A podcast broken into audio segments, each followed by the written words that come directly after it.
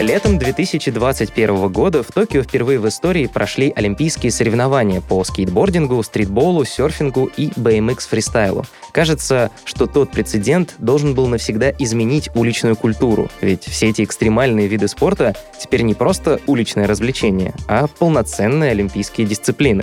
Осенью 2021 года в Санкт-Петербурге команда энтузиастов провела первый фестиваль уличной культуры и экстремальных видов спорта «Уличная классика». С тех пор классика регулярно проходит в крупнейших городах страны и собирает тысячи зрителей и спортсменов-экстремалов. Привет! Вы слушаете подкаст «Ясно-понятно», в котором мы задаем вопросы обо всем, что нас волнует. Этот сезон мы решили посвятить современной городской культуре — кино, музыке, театру, искусственному интеллекту, современному книжному и арт-рынкам и, конечно, спорту. Меня зовут Руслан Жигалов. А меня Ира Любина, и сегодня у нас в гостях президент Союза экстремальных видов спорта, кандидат мастера спорта по спортивному скалолазанию и руководитель проекта «Уличная классика» Иван Шмонин. Иван, здравствуйте. Здравствуйте, Иван. Привет. Иван, давайте для начала поговорим про такой феномен уличной культуры и уличного спорта. Расскажите вообще, что это такое? То есть это просто любительские занятия, это просто ЗОЖ или это нечто большее все-таки? Могу сказать, что для нас это был образ жизни. Действительно, я начинал свою профессиональную спортивную деятельность со скалолазания, и это был четкий тренировочный процесс на хорошей инфраструктуре, ну, на тот момент хорошей, на, с тренерским составом в определенное время, в определенной системности и под э, руководством, под контролем тренерским. А вот э, после уже лет так э, шести я занимался скалолазанием, а лет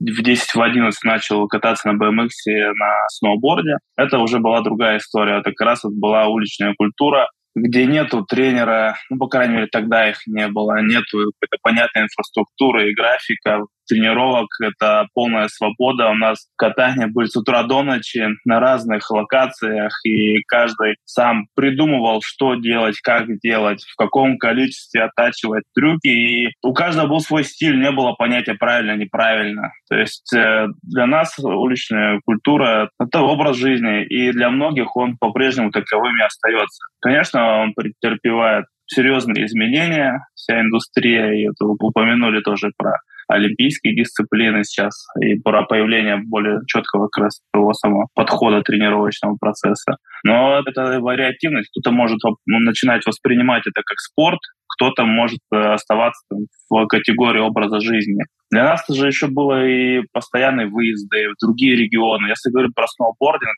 э, он, конечно, не всегда ассоциируется с уличной культурой. Там тоже есть направление джипинг, и там, конечно, есть и жесткие, и мягкие дисциплины. Но это были постоянные выезды и по городам на соревнования разные. Просто выезды с коллективом, со своим на природу, в горы, где и катаешься, и тусуешься. Какой спорт тогда? Это для нас, повторюсь, это был образ жизни скорее. Ну, то есть это ты выехал с друзьями, с коллективом единомышленников, и с ними по большей части проводишь время без каких-то жестких рамок. Да, и ты сам себе представлен, и во многом это такие виды спорта э, помогают в дальнейшем стать э, какую-то предпринимательскую деятельность вести и какую-то креативную составляющую. Вообще считаю, уличная культура — это кладезь э, креативных умов, потому что как раз там полная свобода, и ты сам э, для себя определяешь, э, куда двигаться, с какой скоростью, с каким качеством. Это хорошая школа для жизни, я считаю. И я уж не говорю про сам экшн-спорт, экстремальный спорт, его еще так называют, да, он э, на грани действительно риска, и ты сам взвешиваешь, вот сейчас ты размотаешься или нет, и тебя заставляют эти вот острые ощущения более четко фокусироваться на моменте, принимать риски, потому что никто не подстрахует, кроме тебя самого. Ну, я правильно понимаю, что большая часть видов спорта, которые как бы можно отнести к э, уличной культуре, это все сопряжено с риском? Я бы сказал, со свободой сопряжено. А мы насчет травмоопасности много обсуждали, мы за безопасность, мы на наших событиях очень сильно контролем э, к этому относимся ответственно. Я могу по себе сказать, то, что я там на BMX, на сноуборде, скалолазании, вейкборд, парашютный спорт, что-то там еще я занимался, уж не помню. За все время я себе сломал, там, вот трещина у меня в руке была, и все. Возьмите спортсмена профессионального, с контактных видов спорта, это, наверное, будет другая статистика. Поэтому опасность здесь, она очень неоднозначно, на самом деле, по факту звучит. На самом деле, вы так рассказываете, и чувствуется, что вы это очень любите. Это очень ценно, мне кажется. А расскажите, пожалуйста, про сам фестиваль, что же такое уличная классика, как он появился, как вы его придумали и кто вместе с вами его создает? У нас большое количество предшественников. Мы не первый, единственный, кто там вот начал этим заниматься. Мы сами росли на почве ребят, которые создавались поколения в поколение, проводили какие-то события, за что им большая благодарность. Мы что здесь сделали, наверное, такого нового? Первое, мы показали в данном случае Росмолодежи то, что это большое сообщество. Это сообщество, с которым уже нужно вести диалог. До сегодняшнего дня, когда начинали еще лет 8 назад, и за это время нам удалось показать, что это уже совсем другое сообщество. Оно большое, оно востребованное, и с ним нужно вести диалог. То есть в рамках уличной классики нам удалось как раз э, довести эти смыслы. У нас на первом мероприятии был министр спорта Российской Федерации, у нас были представители других органов власти наверное, и в партнерстве с Росмолодежью нам удалось этот проект еще мощнее качнуть и выстроить диалог э, между сообществом, между госсектором, чтобы нас уже воспринимали чуть иначе. Это позиционируется и прикладываем усилия, чтобы он был не разовым событийным, а программой развития, где есть и образование, то есть чтобы ребята получали новые знания, создавали свои уличные классики, создавали свои в регионах проекты, чтобы получали для этого необходимые знания, поддержку. Планируем там и свой такой грантовый, может быть, э, завести трек еще на это ресурсы, чтобы мы могли поддерживать новые проекты. В общем, вот такая диалоговая, в том числе, площадка, площадка для развития. Иван, расскажите, а вот насчет э, самого фестиваля, я правильно понимаю, что там могут выступать уже профессионалы вот этой вот знатоки уличной культуры, или, я не знаю, там, мои друзья, которые время от времени катаются на скейтборде, они тоже могут прийти на этот фестиваль и показать то, что они умеют? Мы сегментируем аудиторию, есть та самая коровая тусовка, ребят, кто постоянно да, этим занимаются, которые профессионалы, на которых смотрит подрастающее поколение. Конечно, мы с ними взаимодействуем, и они соревнуются на этом контесте. Но важно понимать, что это далеко не вся аудитория. Есть аудитория там, любителей, есть аудитория, кто просто хочет посмотреть, есть аудитория, которая хочет приобщиться. Если я упоминал даже аудитория родителей, это тоже немаловажная аудитория, которая принимает решения в жизни пока одной из наших целевых аудиторий решения. И мы стараемся со всеми взаимодействовать в зависимости от региона, где какая конъюнктура спортсменов есть, в зависимости от инфраструктуры стараемся вовлечь всех. То есть если даже ты любитель, а не профессионал, то, скорее всего, это будут обучающие мастер-классы и, возможно, даже какой-то любительский зачет чтобы разделить там про и любителей. Но опять же, если вот в этом регионе есть на это запрос. Иван, скажите, вот э, к разговору о любителях и профессионалах, мне кажется, до сих пор у многих родителей, например, есть такое ощущение, что вот э, там скейтбординг, вообще уличные виды спорта, это не очень серьезно, это опасно и так далее. Вот когда случится такой, если можно сказать, перелом общественного сознания, когда вот эти стереотипы уйдут, как вам кажется, и что для этого нужно? Я считаю, уже это произошло, происходит сейчас, и Повторюсь, раньше нас не пускали на какие-то ключевые события, это было сложно бороться за статус э, релевантного таким более развитым видом спорта, то сегодня во многих регионах никакая, там, никакой день города, никакой там, день области, какие-то крупные события не проходят без выступления экшн-спортсменов, без соревнований внутри. То есть это норма. Э, это большой труд там, за наши 8-10 лет. Понятно, что это много людей, много там сообществ в стране шаг за шагом к этому шли. Ну вот и сегодня мы большими усилиями пришли к тому, что уже слово скейтбординг, BMX, сноубординг, вообще понятие экшн-спорт, уличная культура — это норма. А второй момент, и вот и про уличную классику, про другие наши события упоминал, это событийные хорошие мероприятия, это маркетинг этих видов спорта. То есть проводим мы мероприятия таким образом, что а, их посещают там сотни тысяч зрителей, у нас такие охваты есть, там это десятки миллионов медиаохватов, это трансляции на Матч ТВ, на федеральных телевидениях, это достаточно порой неплохие призовые фонды, это крутая инфраструктура, это шоу, это очень интересно и смотрибельно. Ну и когда папа приходит с ребенком и видит вот это все, он такой, ну, вы говорите серьезно? Наверное, это то, куда можно отдать своего ребенка. Это уже не чемпионат водокачки, который был раньше. У этого спорта есть будущее. Мой сын будет стоять на этом красивом пьедестале, его будет видеть вся страна. Уже другое, конечно, отношение. Это как раз и признание его, и уровень реализации проектов всех. Так что это происходит. Следующий этап — это, конечно, что делать вот с этим спросом сформированным. Да, вот сегодня много ребят хотят отдавать своих детей. А куда отдавать — это уже следующий вопрос. То есть должна появляться инфраструктура. Она тоже активно появляется. А если раньше там, регион поставит лучше турниковый комплекс, то сегодня многие парки закладывают в инфраструктуру именно там скейт-парки. Где-то скрытыми парками сложнее, конечно, но тоже там будут появляться. На них появляются школы, секции. Там появляются очередь секций, появляются тренеры. Тренеры начинают получать зарплату. Тренеры получают зарплату, дети покупают какую-то одежду, какой-то инвентарь. Появляется еще один сектор э, экономики в этой индустрии. И ребята уже, спортсмены, уходят не в видео подрабатывать, да, они находят себя в индустрии. А так и было у нас. Это было печально, когда видишь, как пацаны, талантливые ребята с башкой, вместо того, чтобы остаться в индустрии, как-то ее развивать, идут в видео, идут на нефтяные, у нас ну, в Тюмени изначально, у нас многие по нефтянке уходили работать, да. Ну, индустрия, получается, теряла людей. А вы как-то взаимодействуете вообще? Вот э, вы сказали про региональные секции, да, там спортивные кружки. Я имею в виду уличная классика фестиваля. Он как-то взаимодействует вот с этими региональными представителями? Вы помогаете им, не знаю, подсвечиваете их деятельность? В этом году у нас сетка прям растет, у нас много событий именно офлайна будет по регионам, больше десяти. И, конечно, в регионе мы сейчас планируем, где-то уже они есть, там, создаем амбассадоров, э, которые помогают там, курировать эти вопросы в регионе. И по именно секциям у нас только сейчас начался диалог с одной школой, там масштабирование обсуждаем, применение этой модели. Тут важно, чтобы эти школы дополняли, например, э, инфраструктуру. То есть вот мы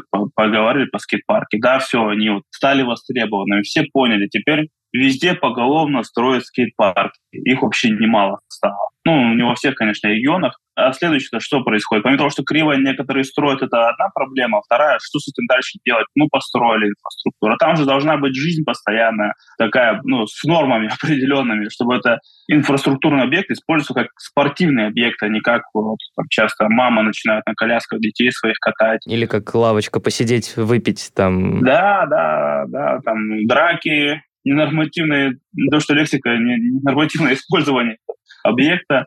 Вот, дальше нужно э, это все создавать, и как раз школа — это один из вариантов э, наведения порядка на этой площадке. То есть за каждое, я считаю, таким объектом должна закрепляться потом ответственный, который его развивает, держит в порядке. Один из таких претендентов, говорю, это, это школа спортивная, я считаю, не спортивная. Вот. Не хочется называться их спортивные пока еще до сих пор. Иван, расскажите, а вот э, насчет, собственно, 2021 года, когда началась вся вот эта уличная классика, я правильно понимаю, что вы в том числе были под впечатлением от того, что уличные виды спорта попали в программу олимпийских дисциплин? То есть это тоже вас как-то сподвигло? И вообще, как это изменило вот ландшафт какой-то культурного восприятия? Ну, мероприятиями и развитием э, мы занимались еще до того, как они попали в олимпийскую программу, и, в принципе, это ну, что-то закономерное, очевидное к этому велось. И не могу сказать, что я был под впечатлением, типа, ну, как данность. То есть олимпийская семья, там, да, она расширяет количество видов спорта, и, да, само собой, эти виды спорта туда попали со временем. И здесь есть, конечно, разные а, впечатления. Кто-то считает, что это не спорт, кто-то считает, что спорт, кто-то рад тому, что попали туда виды спорта, кто-то не рад. Но я считаю, что это хорошо. То есть э, это определенный уровень признания. И тебе никто не мешает относиться к спорту так, как ты к нему относился раньше. Тебе никто ничего не навязывает. Но в то же время появилась вариативность э, в спорт воспринимать как спорт. И на самом деле, когда спорт становится олимпийским, это другой уровень признания, другой уровень потом внимания к нему. И как раз-таки как следствие попадания в такие олимпийские дисциплины стали развиваться инфраструктурные в том числе решения, более активно, я считаю. И потом даже тот, кто против спорта, в этой, в этой инфраструктуре с большим удовольствием катается, которая построена, по сути, под спорт. И ну, дело каждого дальше, как воспринимать, а, как к этому относиться, как к спорту, как к лайфстайлу там, и так далее. Вообще это нормально. То есть у нас есть иногда по некоторым видам спорта, вот и наблюдаю, какое-то желание быть единственными неповторимыми монополистами, что только вот так спорт развивался. Я считаю, что должна быть э, конкурентно. То есть э, вот классный пример — это лиги по единоборствам. Они совершенно разные со своими правилами, и какой-то из лидеров по виду спорта достучится до одной аудитории, кто-то до другой аудитории, кто-то до третьей аудитории. И нормально, когда есть разные люди, которые считают, что развиваться должно по-разному. Но главное, конечно, в рамках там, морали чтобы там ничего деструктивного не происходило. А вот, кстати, насчет э, развития уличных видов спорта хотел спросить. Вот вы очень много сегодня говорили про какую-то свободу, которая окружен вот этот вот образ уличных э, видов спорта. И мне вот э, стало интересно, а не помешает ли этой свободе, знаете, вот эта вот институционализация? Ну, то есть, когда ты вот загоняешь, я не знаю, там, BMX фристайл в определенные жесткие рамки с жесткими правилами, там, с конкретными фестивалями, программами выступлений и так далее. Не теряется ли это ощущение свободы, когда ты вот какие-то ставишь бюрократические препоны? Об этом и говорю. Если тебе поставили эти рамки, ну, не участвуй.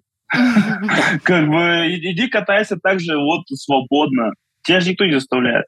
То есть кому-то это нравится, он участвует, он работает уже как раз в русле развития спорта. Там есть спортиши понятия вот в этой всей индустрии наших. Те, кто вовремя тренировки, количество тренировок, здоровое питание, физическая подготовка, сборные, соревнования, э, рейтинги, разряды. Это его выбор, у него есть такая возможность, и в этом он кайфует, э, ему нравится, он получает в этом финансирование, его сборная ввозит, постоянно обеспечивает. Это его выбор. Если ты не хочешь этого делать, тебе по-прежнему хочется по панку или там на, на рэпе двигаться на каком-то ненормированном формате, да, пожалуйста, катайся, когда хочешь, делай, что хочешь, э, не катайся. Но есть соревнования по-прежнему как спортивные, так и коммерческие. Коммерческих стартов или просто фестивального формата тоже больше, чем достаточно, чтобы себя проявить не в рамках норм, которые сейчас вырабатываются, а в рамках более свободных.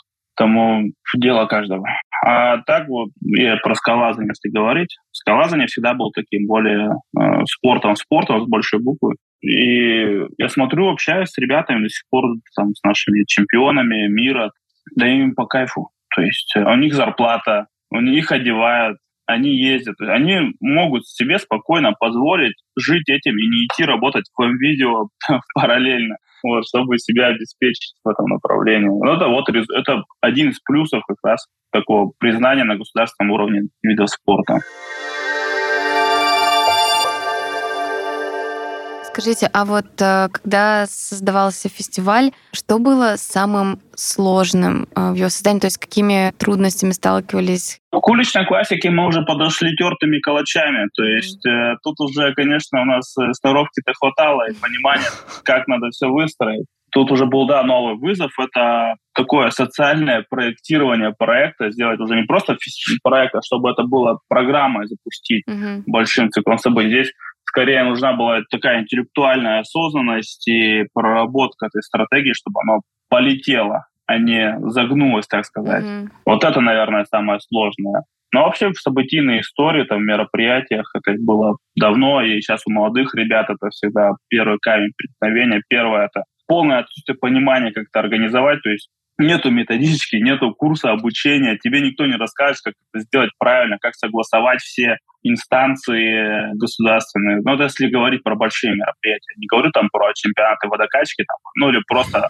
по приколу соревнования во дворе, там это совсем другой подход, и, конечно, там нет таких заморочек. Я говорю про такие крупные события, которые попадают там, в федеральную повестку. А там, конечно, куча организационных сложностей, согласовательных, юридических. Ну и один из главнейших вопросов, как привлечь туда деньги. У нас первое мероприятие были с бюджетом 5 тысяч рублей, минус 5 тысяч рублей, 15 тысяч рублей. свои деньги отдавали, скопленные на то, чтобы хоть что-то провести? Я могу сказать, что мы ну, вообще без скромности, без тайны, что мы первые годы только свои деньги и вкладывали. Mm-hmm. То есть все, что у меня было там когда-то, там машина, квартира, все ушло в расход, а еще там в минуса и в кредиты, чтобы просто показать, что это может быть нормально, красиво, интересно. А сейчас, да, это востребовано, потому что как раз, знаете, иногда нужно спрос создать. Да, там вот, знаете, э, YouTube или там, Amazon, они там 7 лет, 17 лет минус работали, да, перед тем, как создавали востребованность в этом продукте. И здесь мы примерно так же сделали. Там, да, у нас была поддержка финансовая после, но мы вкладывали еще больше, чтобы показать, что это круто, И когда мы показали, что это круто, это стало более востребовано. И сегодня, да, вот уже куча событий, куча коммуникаций, партнеров, заинтересованных людей в том, чтобы это происходило. Но сначала нужно было очень сильно постараться, и мы не понимали, как организовывать, как состыковывать, как привлекать внимание, как это все продвигать, как искать деньги. И, кстати, вот э, в уличной классике мы откровенно делимся тем, что знаем. Мы брали в свое время там курсы какие-то покупал я, образовательные. Да фигня все это, ничего не работает. Это просто в России это все продвигать, это своя отдельная, свое волшебство и магия. Просто модели какие-то там уже других опытов, которые мы видели, они не подходили, не работали. Я думаю, вам впору выпускать свой собственный образовательный курс по тому, как э, продвигать фестивали и учить этому, не знаю, каких-нибудь молодых ребят из регионов. Курс не курс, но как раз одна из э, важных историй в регионах — это проводить э, в регионах, говорю, вот на форумах уличной классики, на встречах уличной классики, разговаривать об этом, садиться и, да, делиться опытом. Ребята задают вопрос, как это сделать. Ну, да, приглашать мощных ребят. Мы не одни единственные у которых получилось в этой стране. Есть достаточно сильных э, команд, сильных э, лидеров, сильных продуктов, так сказать, не знаю, там, коммерческих в том числе продуктов, которые с удовольствием придут и молодым пацанам расскажут, как лучше делать, а как лучше не надо делать во благо ваше. А у вас нет такого, что вы, например, конкурируете с э, фестивалями уличной культуры по вот всей стране? То есть нет вот этого духа соперничества. Не знаю, соперничества, да, да, да. Я придерживаюсь другой позиции. Э, я считаю, что чем больше будет этих событий, тем будет лучше. Сейчас емкость, так сказать, не знаю, назвать рынка минимальная, просто крошечная. И не за что, я считаю, здесь конкурировать. Uh-huh. То есть не тот, не тот уровень, не тот этап развития. Есть организации, которые, да, там стараются конкурировать в чем-то, но значимые проекты в стране сегодня, такие крупные, они настолько все уникальные в своем роде, что они как будто бы очень даже разнятся между собой, работают с разными аудиториями. И не вижу никакой в этом конкуренции. Мы с большинством, 99% таких сообществ просто дружим, общаемся, находим точки какие-то коммуникации, объединения. И скорее уличная классика как раз -то тоже один из э, инструментов таких э, отличающих от других, это формирование сообществ внутри. Мы не хотим, мы не предлагаем, чтобы теперь в регионах все стали уличной классикой. Да нет, если ты развивал свой проект там 10 лет, называется он по-другому.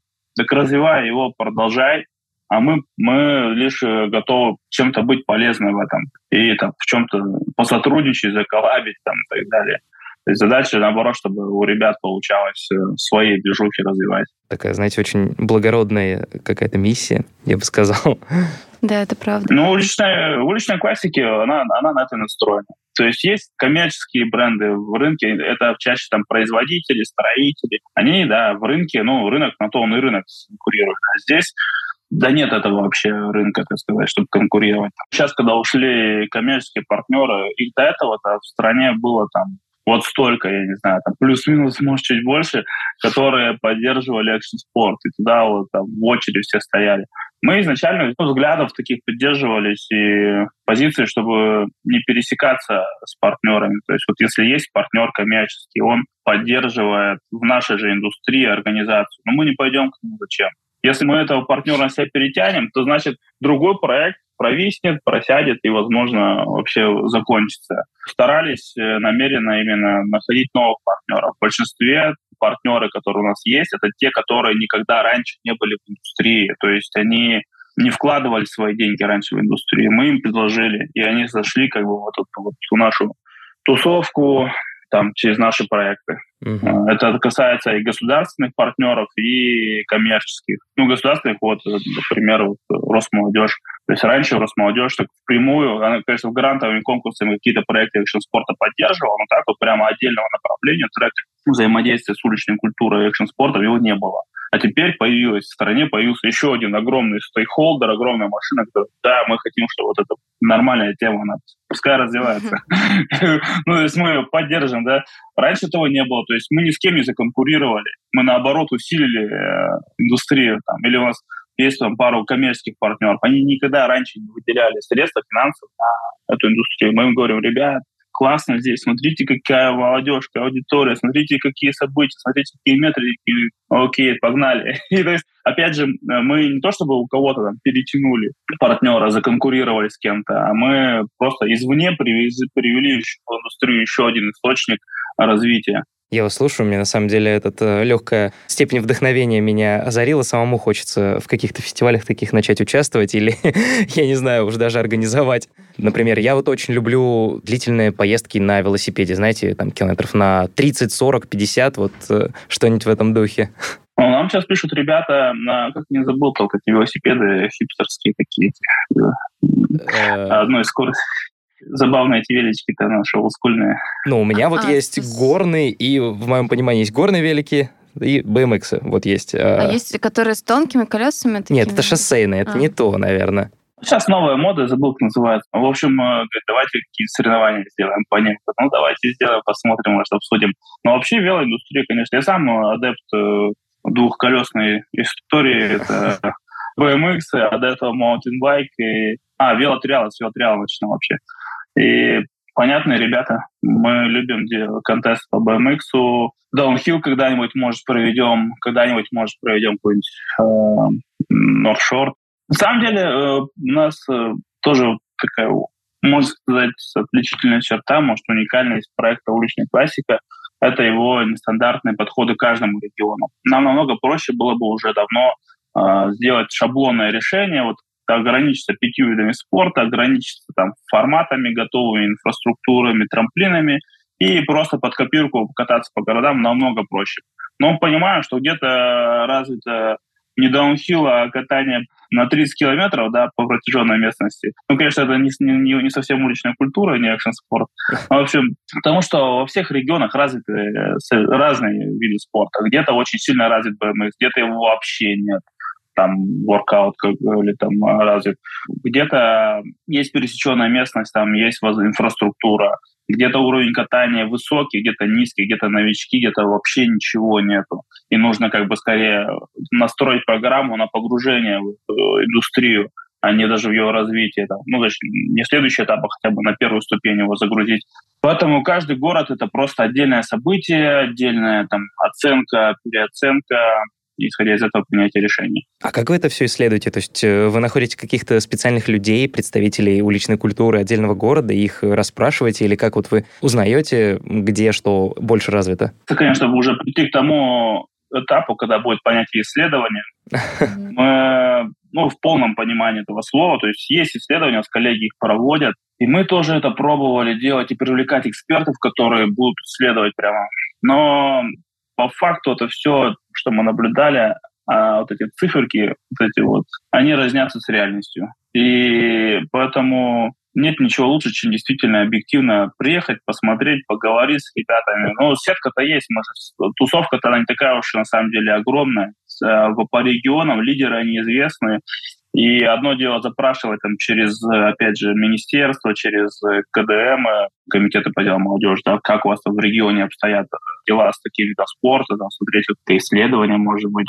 А самое рабочее это самому на связи, ну что там, как у вас, позвонить, поговорить, там, оценить, понять, какую там э, и температура какая там попалать в отношениях, там же еще в некоторых регионах действительно развита вот эта вот конкуренция, про которую вы спрашивали. Там, одни с одними работают, другие не работают. Там, этот плохой, тот хороший, работаете с, с нами, там, не работаете с ними.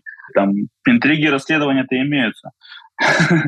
Вот, это все надо еще, это тоже отдельный блок, как бы выстроить правильные взаимоотношения, уникальные со всеми, чтобы никого там не расстроить, не обидеть. Блин, я вот представляю, это же какой объем работы, это со всеми передоговориться, всех опросить, заранее понять, что в конкретном регионе будет больше востребовано. Вот, э, Иван, скажите, у вас вообще много людей вместе с вами работают над уличной классикой? Просто мне представляется, там чуть ли не под 100 человек должно быть уже. Да, тоже проблема. Было бы эти 100 человек в индустрии, которых можно взять на работу работу.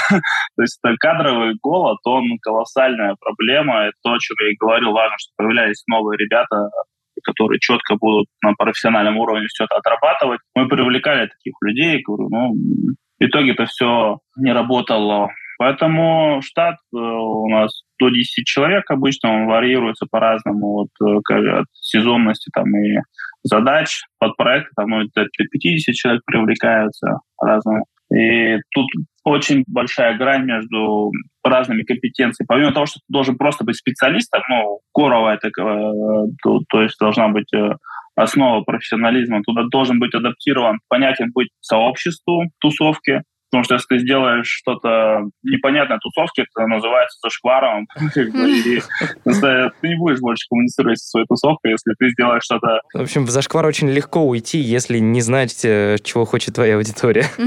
Очень, очень. А мы в этом плане ну, просто с нас втройне спрос, потому что мы вот вторая история, коммуницируем, там, допустим, не только с коммерческим сектором, а вот третья, точнее, а с государственным сектором, да, то есть у всех свои понимания того, как должно быть, и нужно найти там золотую середину. А так уж получилось, что в нашей индустрии присутствие государственного сектора, там, оно ассоциируется с не очень, как раз тем самым словом, Зашкваром, да, да, да, да, да.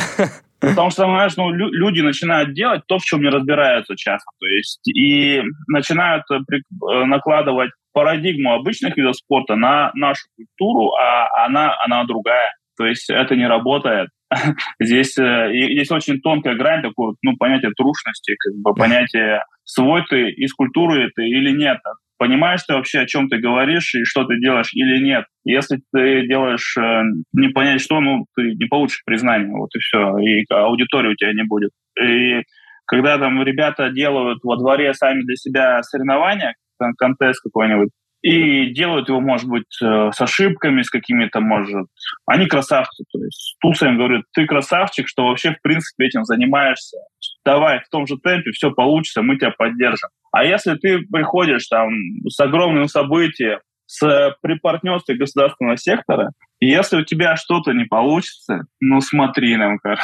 Тебя закидают просто тут же, да. Да, да, да. Сразу другой спрос, как бы, он втройне спрос. Поэтому это то, что ну, есть этот шлейф, который сформировался там давно еще, и мы с этим работаем тоже, чтобы все-таки люди начали между собой разговаривать, понимать, что все, ну, мы, мы друзья все, mm-hmm. там, все и коммерческие, и государственные бы. партнеры, да, там и и сообщество, там, и опять же сообщество, которое можно делить на разные категории, там, и любителей, профессионалов, там, и Новичков, производителей, предпринимателей, тоже огромное количество всех. Да, ну и выстроить этот диалог со всеми, это да, вот это самое, наверное, сегодня для нас интеллектуально сложное. И в этом, наверное, уличная классика, и как раз я говорил, пошла, потому что получилось как-то состыковать все это.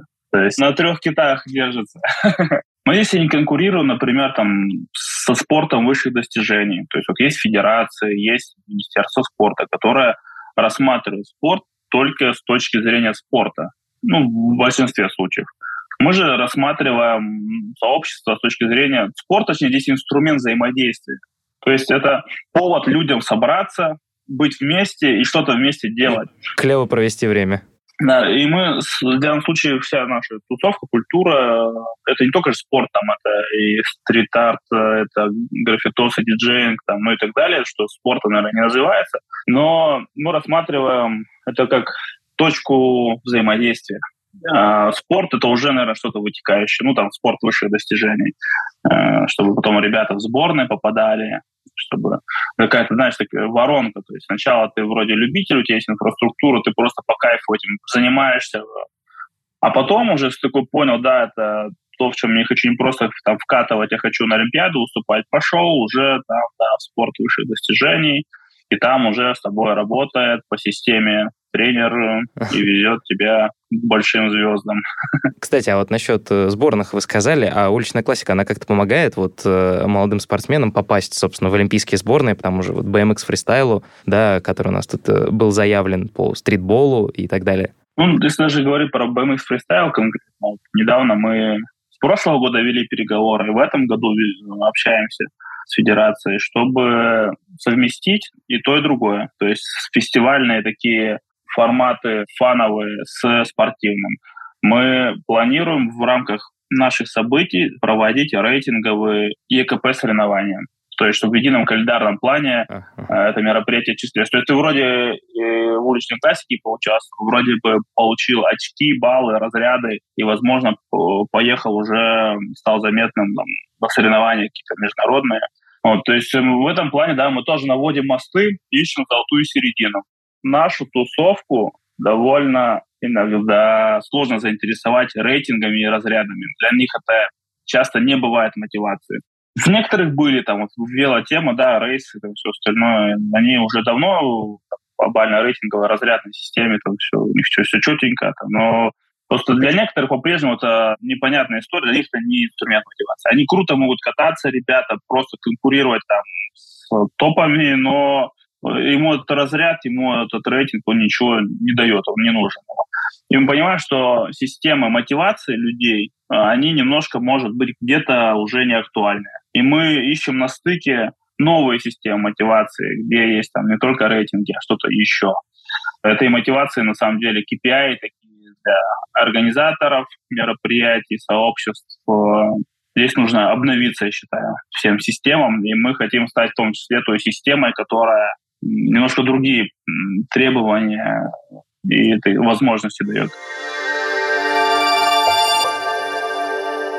Я вот иногда, когда общаюсь э, с некоторыми гостями, у меня такой есть необычный вопрос, возможно, захотите немножко подумать, но на это есть время. А, я хотела спросить, вот э, если бы вы сейчас могли сказать что-то себе в детстве, себе маленькому, что бы вы себе сказали или посоветовали? Первое, что мне в голову пришло, нормально делай, нормально будет. Это база. Это база. В принципе, ну что, как бы, я сейчас смотрю, да, на пройденный путь, да, много ошибок допущено где-то, где-то да все это надо как бы прожить было, и не, тут из песни слова не выкинешь. Как бы. Что было, то было, оно все дало свои следующие шаги, свои опыты, свои осознания, которые сегодня дают результаты. Поэтому главное, что вера, верить в то, что делаешь. Да, вот, кстати, единственное, что, наверное, это где-то в глубине, конечно, понимал, что надо туда двигаться.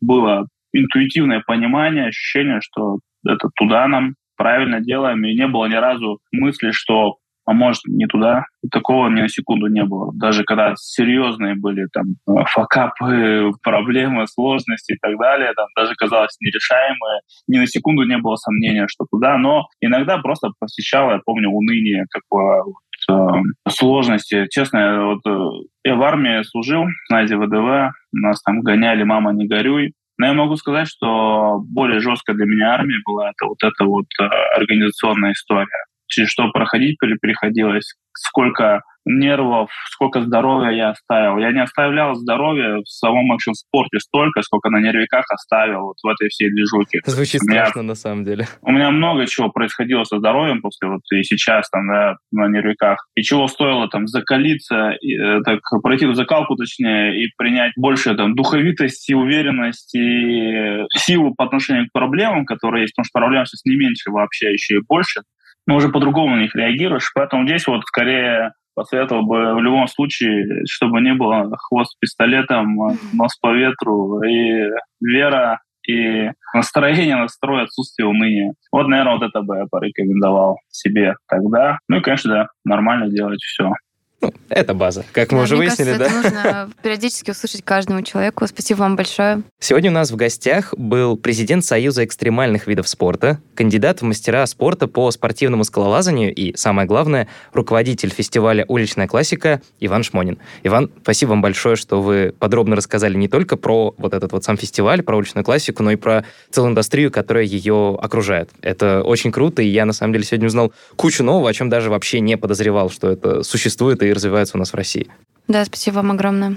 Ну, все жду на ваших событиях уже в подмышку, там, со скейтом, с BMX или с чем еще. Да, кстати, Все, э, ребята, э, смотрим сайт уличной классики, смотрим, когда он приедет в ваш город, и записываемся на мастер-классы просто в качестве зрителя, и просто не стесняемся кататься на скейтах. Я, я пошел за своим скейтом, я короче, пойду тоже заберу друга скейтборд. Иван, спасибо вам еще раз большое. Спасибо. Спасибо вам, до связи. Это был подкаст «Ясно-понятно». Его ведущие Ира Любина и Руслан Жигалов. Подписывайтесь на нас на сайте red.ru, в Apple подкастах, в приложении CastBox, на Яндекс Музыке и везде, где вам удобно нас слушать. Приходите в описание, чтобы увидеть все необходимые вам ссылки. И до встречи в следующих выпусках. Всем пока. И погнали кататься на рыбах. Самое время.